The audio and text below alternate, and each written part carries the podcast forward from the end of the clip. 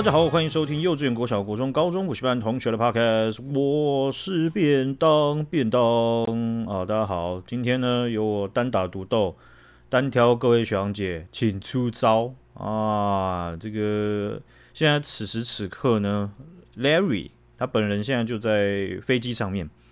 啊，现在应该已经准备灯熄灭，然后系上安全带，准备要降落了，好不好？我等不及他。我等到他，他应该也没有体力在应付我的任何的一个所谓这个的内容的一个传递啊，所以直接抛弃伙伴，好不好？好，我们来看一下哈，这个最近啊，我们的这个新闻数量啊，消化的速度已经赶不及发生的速度了啊，这个出不富路是这样讲吗？倒过来讲是这样吗？啊，简简单讲。就是想知道的东西太多了，连我自己也都很多东西都不知道。好，所以整理起来的时候啊，真的是挑重点啦，好不好？好不好？那中国最近的疫情呢，相信大家呃多少有耳闻啊，但是耳闻归耳闻啊，跟我们过往很多事件一样，其实不太知道。哎，我那个鱼缸啊，那个海水鱼缸里面有一只香豚，它最近很喜欢在。水面上面在拍打它的那个，用它的鳍去拍打水面。啊，最近上一次我们不是有有讲到那个啊、Chat GPT 吗？然后最近就哎有人就分享了如何把 Chat GPT 串到 Line 上面，我就自己串了一个。然后我有时候就会问他，哎，他真的很厉害呢。啊，我就问问问，我就有一天我就一直看那个我的香豚。哎，香豚这两个字是香型，哎，不，有点像呃纸箱的箱。河豚的豚，好，它是一个长得很奇怪的河豚，它就像一个箱子。好，这个建议各位学长姐都去 Google 这两个字，好，箱纸箱河豚箱豚。我就是想，它为什么要这么吵，一定要一直在这个水面上一直拍打呢？我就问那个 Chat GPT，他就说很可能是它肚子饿了。我想不对，我有喂它。啊，这可能就真的位置不够多，因为他他们在拍打水面这个动作，其实是有有帮助他们把比较小的生物或是可以吃的藻类，哦，就是透过气泡或者是水波的晃动，让他们看得更清楚，或者是把这些生物啊拍打进水，从水面拍打进水里，他就可以看得到这样子。所以这个，它这个本性，它它也不是不一定是在真的看到什么东西然后再拍打，它只是。想要透过拍打去创造一些东西，所以他可能真的肚子饿了。诶，这一件事情你要在 Google 上面找，其实也不太容易哦。因为香豚呢，本身就是比较少数有人在研究的，或是有人在养的啊。应该说海水鱼本来就少人养了啊，但是有养海水鱼的人，应该多少都知道香豚。可是对它的习性就不一定这么的清楚。诶，这个 Chat GPT 马上告诉我啊，当然。他告诉我的东西，我还是要保有一个有可能讲错啊，或者他有可能骗我的一个空间在，所以我查了一下，哎，这件事情他还讲的还算蛮准的，好不好？所以在录音的时候，等下听到啪啪啪啪啪，哎，啊，那个不是一些奇怪的声音，好包哦，这个就只是我的香豚在玩啊，肚子饿了啊。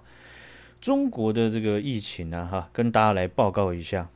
河南政府呢。最近就要求他们所有的医护人员至少到三月底都不准休假啊！这个东西为什么讲在前面呢？至少到三月底。等一下，我们后面的内容你会发现很多都在讲三月底左右这个时间啊，不是现在不是才啊十二月吗？怎么会就讲到三月底了呢？啊，这个有一点印象的学长姐应该记得，我们上一集还上上一集的时候，其实讲到啊，就是连台湾的疫情指挥中心。在在提供这个资呃中国未来疫情趋势的资讯给这个在中国的台湾公民的时候，也有讲到，就是说啊，这个疫情啊可能会在三月左右的时候上升到一个高峰啦。好，那这个资讯当时我们也有呃分享给各位学长姐，就是说，其实也不是只有台湾的疫情指挥中心有有这样子的见解了，可以说是国际上英雄所见略同啦。哦，那河南政府啊，他们直接在这么提前公告，哎，这个很很提前的，你知道吗？为什么会这样讲？就是说，好比说像，呃，我们之前有访问过小刚嘛，他就我们那个时候的心心情就是，哎、你下下周会长怎么样，或下一周会长怎么样，其实你都没有什么信心。哎、你仔细去想，前面两个月，哎、有一些真的是改变非常大，哎，啊，但是人的适应能力真的很强，就是你会觉得很夸张，哎，这个这样这样。好，比如说现在大家会觉得这个。白卫兵哦，在中国的这个公民人家的门口啊，直接直接焊那个铁条，把人家焊死在家里面，很夸张吗？不会嘛。可是第一次看到的时候，哇，好夸张！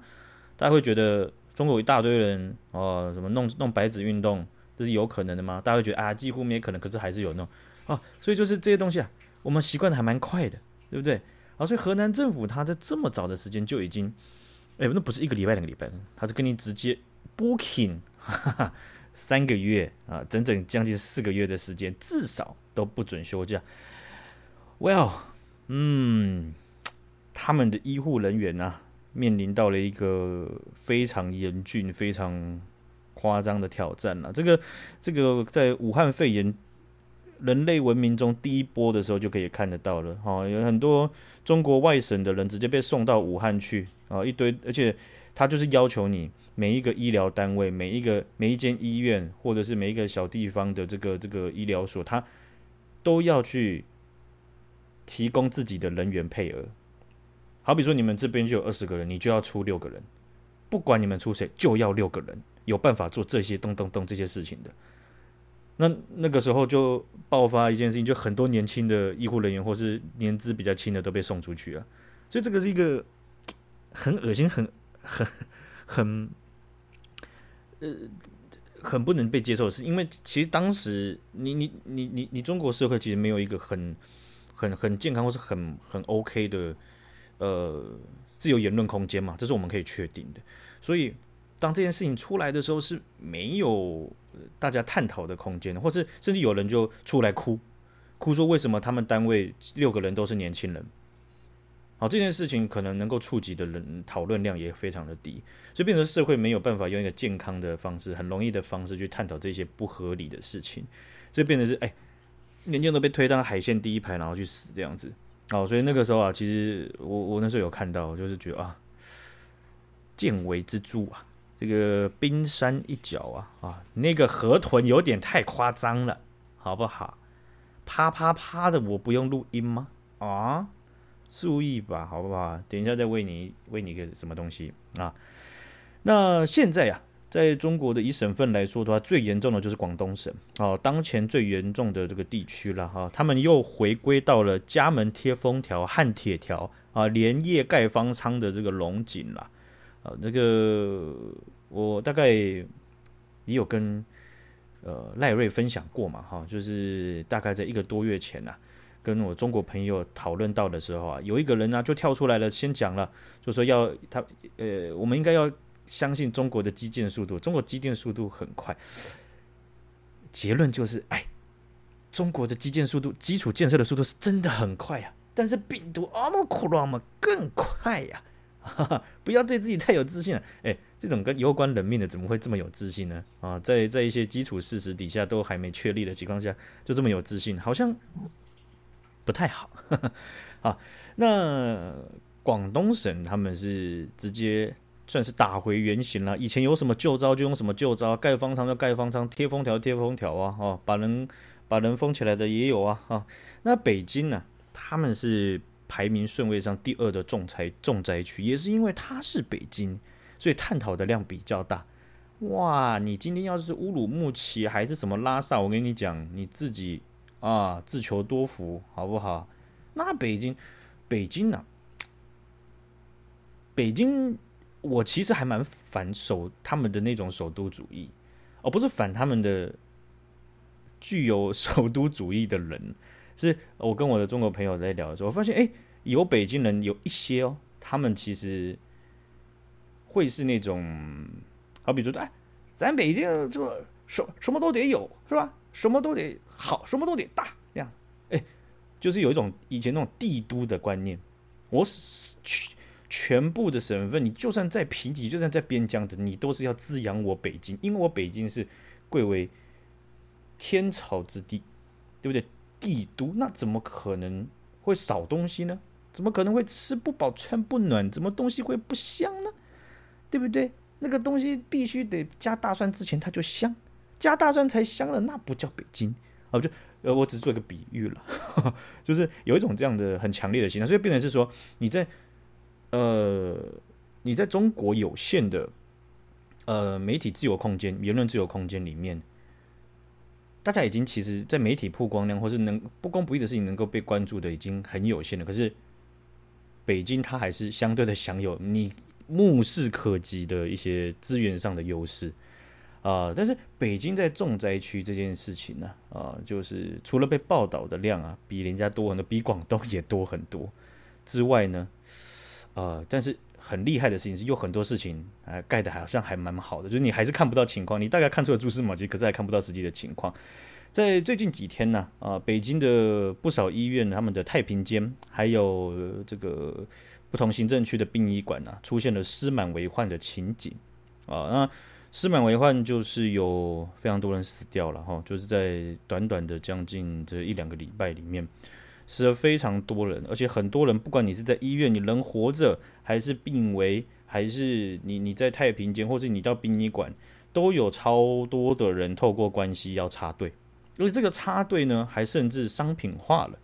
啊、呃！大家所做的事情就是希望能够让亲属的遗体提前火化，或者是自己的亲属能够提前获得治疗。那在这一些太平间或殡仪馆呢，也出现了一格。的这个冰柜塞进两具尸体，甚至有呃几十具尸体被摆在这个冰柜外的，好，就是那个尸袋直接先就先装着放在那边。这个俨然的情景就很像是武汉第一波人类文明第一波爆发的时候了。有些殡仪馆呢，它甚至购入了冷冻的货柜啊，冷藏的货柜应该是冷冻了哈。那这些货柜啊，它就是专门要拿来摆这个遗体的。啊，就是一个货柜啊，大概可以摆将近三十具的遗体，啊，叠啊放啊，反正就是先把遗体冰着了。那这件事情啊，就导致这些丧葬的服务费，不管你是要处理的，你是要火化，你是要运送的，还是你只是要冰的，啊，各种的服务费用全部都坐地起价。哇，你光插队，你还得看有没有关系，你有关系，你还得付钱。啊，而且这个报价很夸张，就好比说你整个要处理，呃，好比说是冻存遗体跟火化这两段的话，现在的报价就是媒呃这个自由世界的媒体啊公布的价格大概落在八万台币到十三万台币，这个数字是相比十一月的时候是翻倍的。好，那相信这个数字在在短期的未来一定是会继续冲高的。哦，这个是是很夸张的情况。照讲到这边呢，其实便当我呢，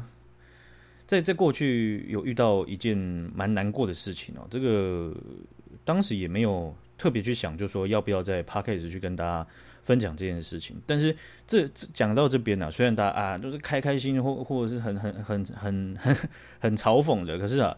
呃，我我的亲戚也有人就是在中国呢确诊啊，这个走走掉了。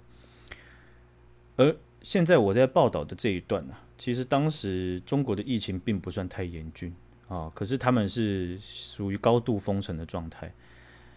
我我我这位亲戚，呃，我人生跟他互动的时间不长，但是感情算是接近非常好了。好，所以。在这在在他刚走的那那那那一两个月两三个月啊，有时候啊啊开着车啊等个红灯啊，想到就眼泪就掉下来了啊。那当时我我觉得很难受的一件事情是，我我我有跟我几个中国朋友去去聊到这一块，他们其实都还人非常好，就是还他们也不知道该说什么，因为。他们不太像是一般的台湾朋友，然后去安慰一个台湾朋友，而是他们他们的身份的关系，所以他们自己也知道，无不知道怎怎么安慰像我这样子的的的，就是很着重在这些中国议题的人。那我就主动的跟他们讲说，就是他们也不用太费神了啊，就只是跟他们讲这件事情而已。我我他们讲不讲话，我也不会觉得怎么样。我知道这件他们想要关心我这件事情是我心领了，但是技术上他们很难做到。哦，那。那个时候啊，我印象很深刻，就是结论讲在前面，中国共产党主政的中国政府和中国社会底下，变得非常不尊重生命。哦，在台湾我们可以看到，像是好比说像啊、比较传统和既有的文化的的的这种惯性啊，大家会觉得婚丧喜庆不要给他闹啊，不然那个是那是一个大忌，对不对啊？你要分分老老的，平常可以分分老老，但婚丧喜庆过年呢，不要在那边搞那些有的没的啊。所以呃，在好比说像是在台湾的政治界。哦，有些在诶也有那种就是，诶某个政治大佬在海外啊，啊参加女儿的婚礼，呃结果啊这个政自己党内啊在发动对他的斗争，这这这趁人家在在结婚的时候，婚丧喜庆的啊那个时候啊，其实就有有涵盖到这种就是，哎呀，竟然在人家婚丧喜庆的时候搞这种这个手段也是不轻呐啊，那我遇到的情况就是说。他们啊，这这这些我都直接快速带过，就是说你要去宣，你要你要想从法律上去证明你是他的亲戚，你才能去处置他的遗体。但是在中国的公法律公证上面，你要去公证你是他的亲戚，这个东西是要花时间还繁琐的。哦，就是这是很吊诡之情。你说，就说中国中台湾是中国的内政怎么样怎么样的，可是。你在民事上面的法律上的内内部行政上的所需要的亲戚认证，你让你却一无所缺，却需要台湾人自己去跑这一段，那这这个是很不合逻辑的。那再来是你你在当时封城的时候，你完毫无概念或毫无资讯，知道所有的部门牵涉到台湾人、台湾的公民在中国过世，你要。火化还是要遗体运回台等等的这种环节，你完全不知道他们每一个部门目前的状态，也甚至该该部门的联络窗口，他就算真的能够被你联络得到，他也不知道状况。哦，然后所以就会变得是有有些非常奇怪的要求，是我我我们要提供的东西，竟然是我们这位亲戚他已经过世之后他的阴性的检测报告。那那那个是要去把遗体嘟鼻子吗？啊、哦，那大体的这个冷冷冻的冻存的这个费用啊，它是以天来计算的，而且我我我我们呢、啊，算是以单一样本数来讲，发现发现到非常不合逻辑的事情，就是其实他们在在当地当时啊，遗体不少，基本上你只要是本土的你。你本中国本土的，你没有人来认领，或是没有人来先先登登记，然后后续怎么样，或是先缴钱，他们一个时限内可能两周三周，他们就把它处理掉，自己就处理掉。可是台湾人呢，他把它冻着。我我认为那个是一个很很很很糟糕的一件事情，就是说他他是他，哎那他是我说为什么说糟糕，他就意思我的意思就是说，他们有一点让你感觉到，就是说哦。台湾人的话，一定会把这个账单结掉啊，因因为因为台湾人普遍可能比较比较有钱吧，或是都可能会有一种就是要要要回到家乡的概念，所以他们好像都会把台湾的台湾的公民的遗体啊，优先的都冻存，就冻很久。那个那个那那个那个亲戚在冻存的时间，我们将近总总共了哈，最后。骨灰回来的话，大概三个半月。哦，这是一个非常冗长的，没有人知道发生什么事。你联络所有人都，都都基本上一半的人都联络不到，联络到也没有用。啊，所以就只能赶快的先去公证亲戚关系，然后去去去去非透过程序的去告知，终于找到他被冻在哪里了。但是他的死亡证明和和和他的这个这等等的情况。这整个环节你没有一个可信度，这也不是单纯的我单方面的在怀疑，而是我们家族都知道这个情况，啊，所以中间呢、卡油的啊，中间呢、啊、说有什么欠他有有我的亲戚有欠他钱的啦，或什么的这些这些东西啊层出不穷，你就可以看到说，大家在这个一一乱象当中啊，各自都在都是在吸血，都在都在找东西发财，但对一个台湾人来讲。遇到何等不幸的事情，你可以从制度上、社会文化上，从这个政府上，你可以很清澈的感受到他们的不尊重生命是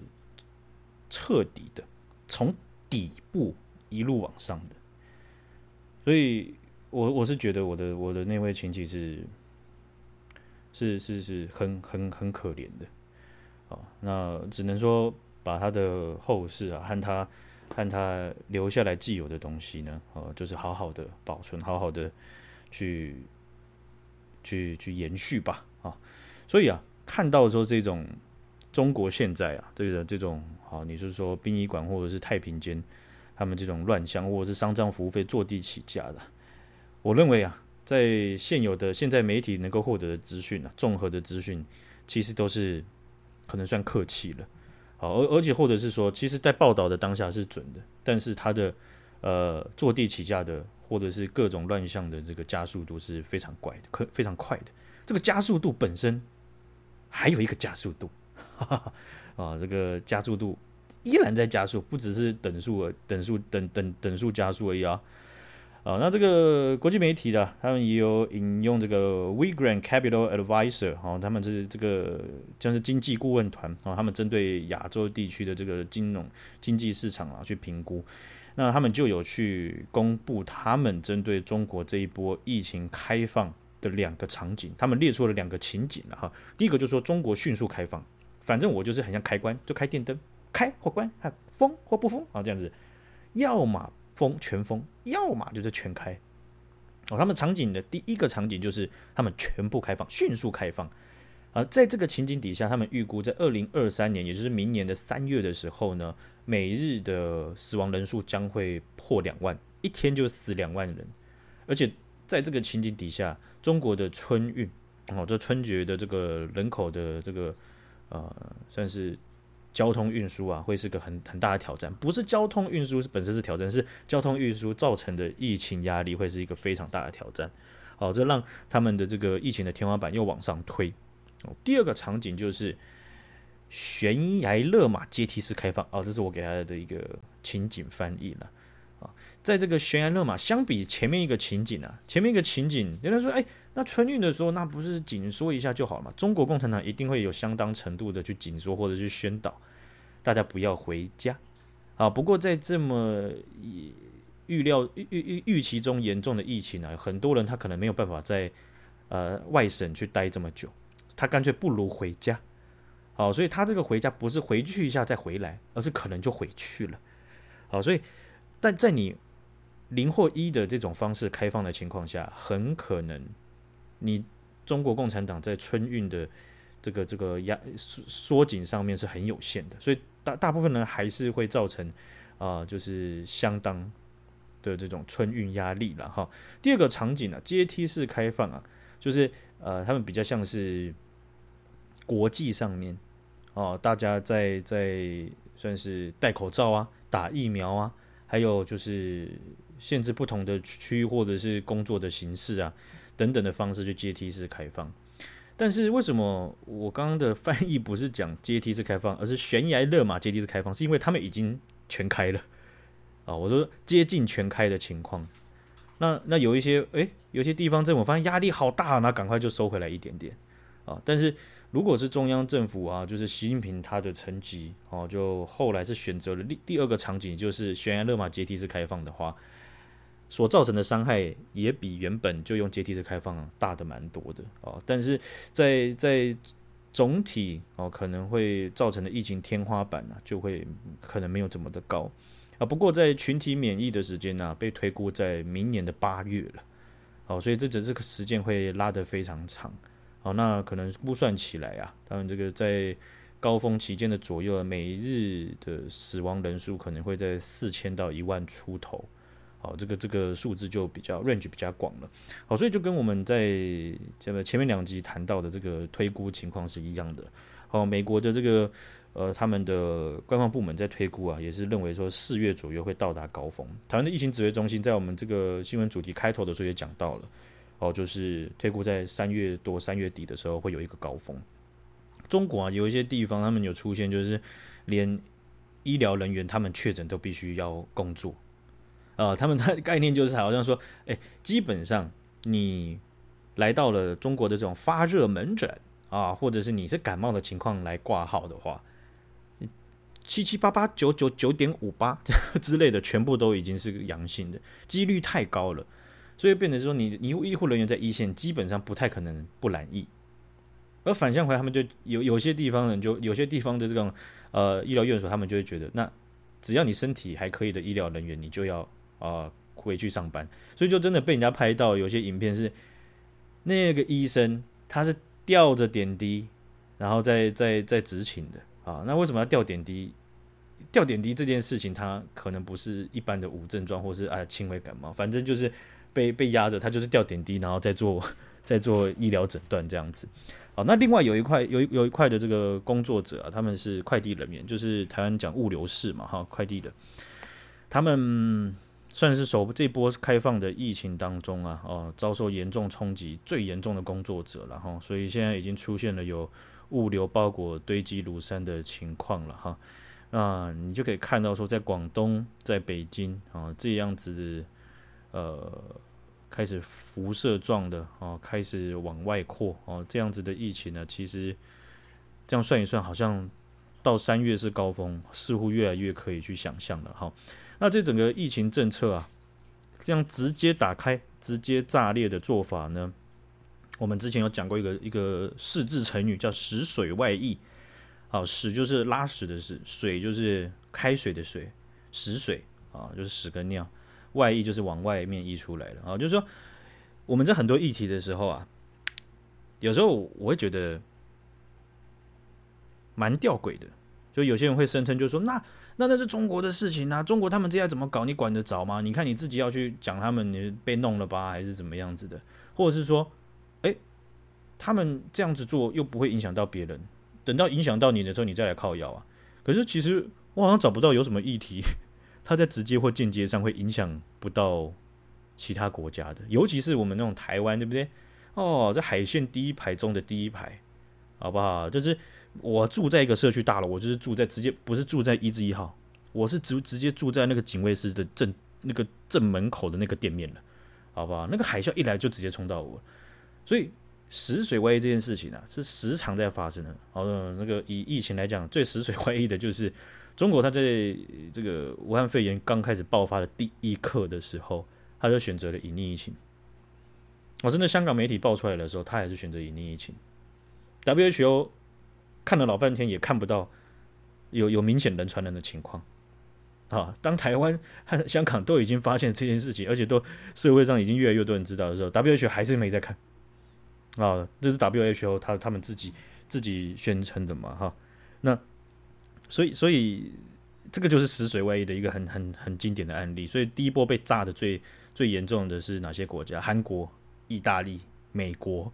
啊，都被这个中国往外逃的人啊，吃退烧药、吃感冒药冲出去的人啊，啊，就是造成的这种疫情上的超大破口了。啊，但是我们会比较着眼在的东西啊，可能不是个体，而是在制度上。啊，中国政府的制度或 WHO 他们的制度的效力啦，啊，因为你就讲同样的情景发生在台湾，大家你本能的也是想，本能的也是想跑，或者是想要去找药，或者是想要想要把自己自己自己隔起来，不想要跟人家接触嘛，对不对？啊，但是台湾跟中国共产党的差异就是，我们不是有中国共产党那种那种政党嘛，对不对？所以啊，在这一波一一次直接大开的这种疫情情况下啊。中国他们在国内的感冒药、退烧药，还有他们叫做抗原试剂盒哦，这个抗原试剂盒啊，就是台湾讲的快筛试剂了哈啊，这个全部都纷纷断货了啊，完全都已经啊非常难找到这种这种药了。那就我们所知，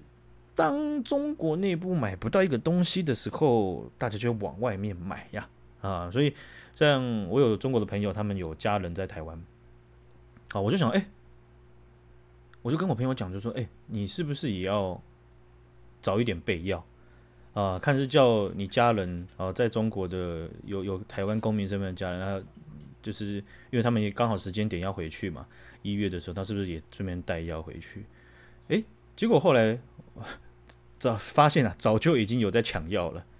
啊！他们就是他们他们早就已经。”发现这件事情，而且中中国的人在海外的基本上都已经早就已经抢得乱七八糟了。哦，我就去查一下，像香港啊，完全毫无抵毫无能力抵抗的，直接被抢爆了。哦，澳洲的这个代购啊，哦，就是中国在澳洲的这种代购的这种人士呢，啊，他们也有有分享当前的资讯啊，就维他命 C 什么都缺货了，药也全部缺货了。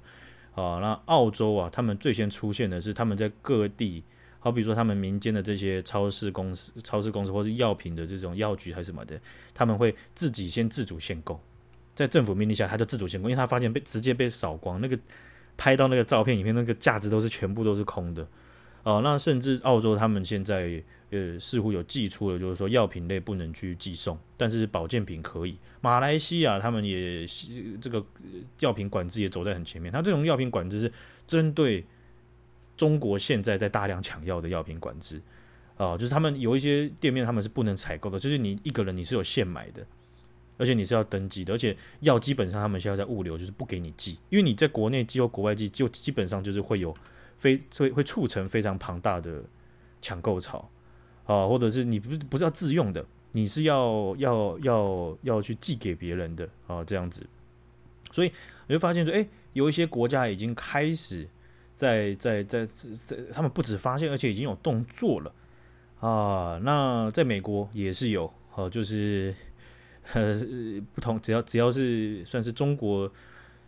公民聚集比较多的地方啊啊，我想多少都会有一些群体在在抢药啊，大家都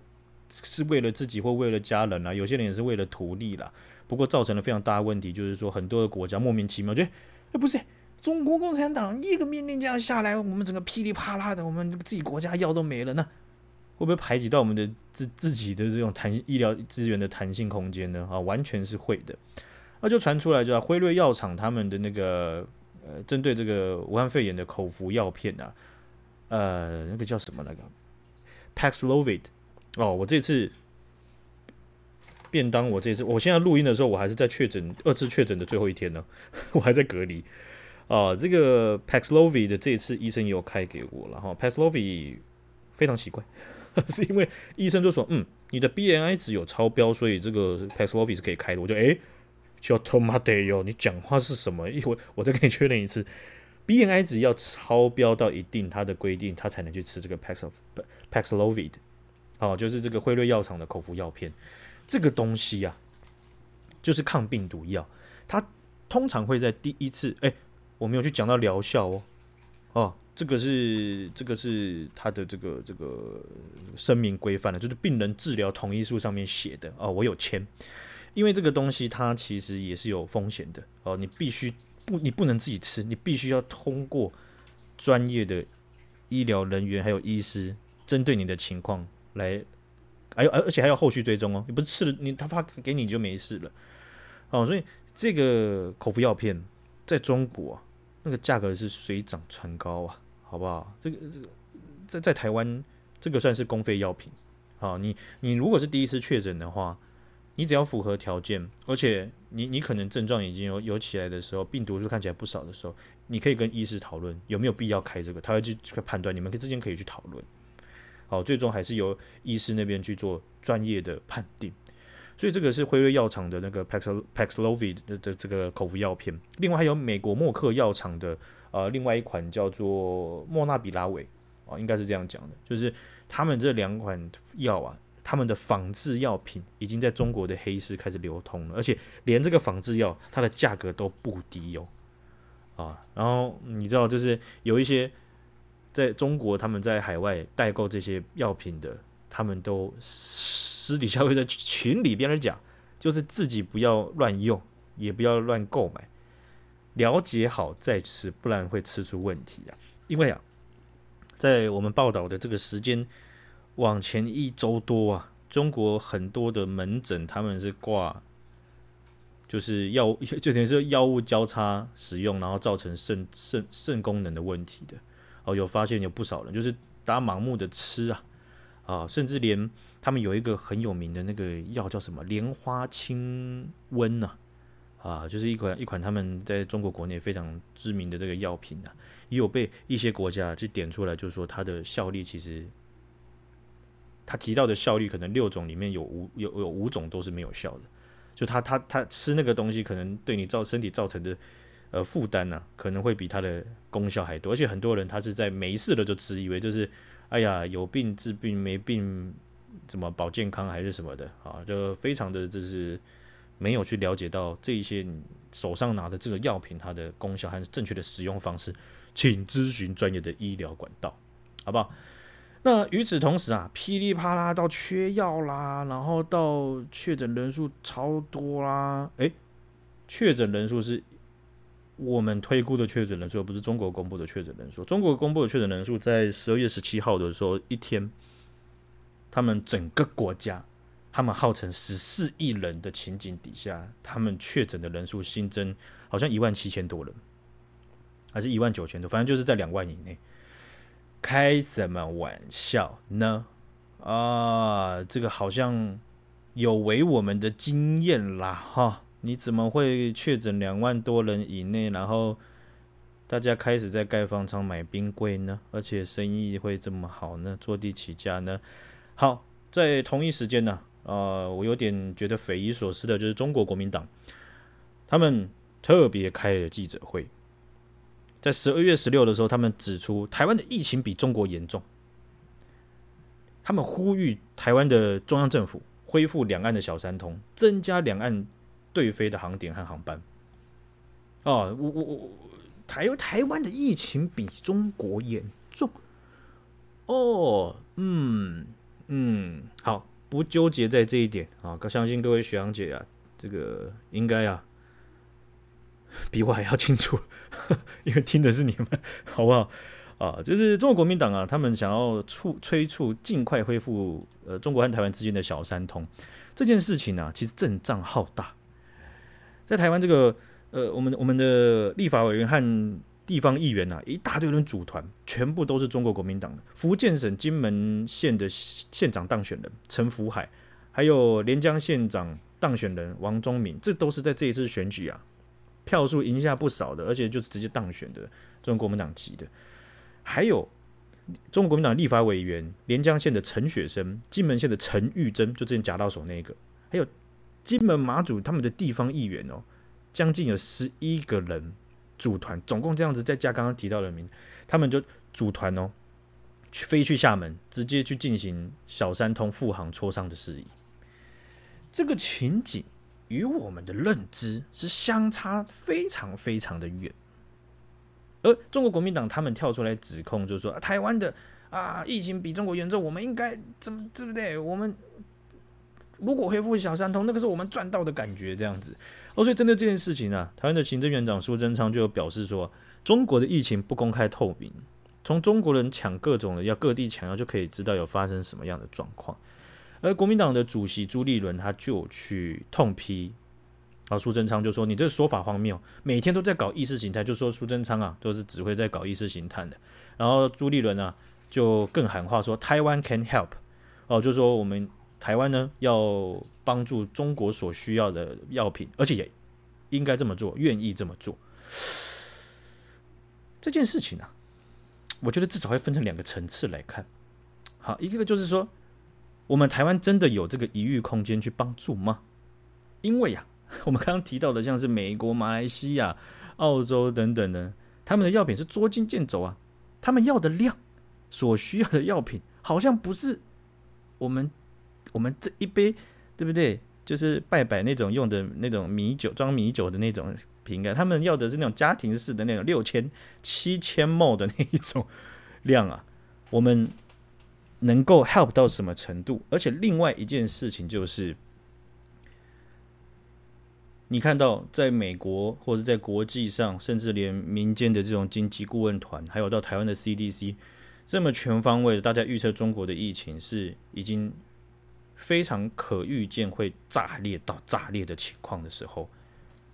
中国国民党从上到下开记者会，他们所谈的东西竟然是哎，完全不谈这一块。而且还讲说台湾的疫情比中国严重，哦，嗯，所以这个不太是笨的问题耶。我觉得这个东西不太是会解释错误的这种情况。我觉得这很多议题，为为什么会把这个东西讲出来啊？就是因为很多的议题真的很费神，每一天都在都在处于一种情况。这个情况不是哎，我们该探讨就说，哎，这个东西脉络是怎样？哎，我们该怎么做？有哪些选项？不是呢？这个情况是说，哎，哦，突然，好比说，哦，我们现在在一群人。哦，正在正中间，啊，突然嘣，那个西边那个地方爆炸，砰，这样子，我们大家赶快往东边去，快快往东边去，啊，是要往东南方，还是东北方，还是东东北，还是南南东这样的？呃，这个南南东是那只乌鸦啊，就是在这些方向上，我们基本上就是往东去，只是我们要看一下选项啊。当然，我们第一时间可能先跑，再来决定哦，再来切路线，把它切西瓜切过去。不是，当爆炸的第一瞬间的时候，有一群人跳出来就说。往西啦，往西才对啦！这个时候啊，爆炸刚发生完之后，我们这样一大群人啊，其实有一些人呢、啊，他是搞不清楚状况，是往东去是安全，因为他只听到爆炸声嘛，他也他也他只是单纯的第一瞬间搞不清楚情况，结果一大群人喊着往东去，另外一大群人莫名其妙喊着往西去，这个时候就会变成说，哎，这就是一个议题处于一个争执的状态。但这个争执的结果，或者是在在初步或中期的情况下呢，这个争执会让大家原地踏步啊，就是，哎，可是这件事情基本上没有什么好争执的，这个争执是被创造出来的，没有人会往西去，所以光一个议题往东去，有人说往西走，结果很多人会被留在原地，甚至这些。搞不清楚状况的人会觉得往东走的人无理取闹，搞不清楚状况偏激哈，所以啊，像这样一单纯一个议题，就会创造这么大的情绪负面能量。就我们在了解这议题的时候，好痛苦啊！为什么要去听这些废话？然后看新闻报道，为什么又是这些人在讲这些话？我们台湾的社会当中，跟很多自由国家的社会一样，我们一天会涉及到议题千百种。超级无敌多的，如果每一个议题都被这样搞，我们其实社会的能量会被消耗到非常大，真的会绕了不止一大圈，绕了七七四十九大圈。我们如果在结果上还能走到比较好的方向，那已经算是我们三生有幸，我们自己能力能力值超高了。所以你知道，就是我不知道，有时候有时候就是我们可能可以相信，我们有力大无穷的。能力和潜力可以去把脚上那一堆铅块带着走，我们还可以走到我们要的终点。但有时候解除铅块也是一个很好的方向，对不对？所以啊，这个唉，累，好不好？有时候啊，大家就需要休息一下。相信 Sean Larry 这次出去休息一波啊，那应该是满血回归吧。我们应该是不需要太担心，他可能会录到差不多在节目的尾声的时候会，嗯哼哼哼哼，开始没电啊，没问题的，好不好？好，这一集就到这边啊，谢谢徐阳杰，谢谢 Larry，Larry 再见，啊拜拜。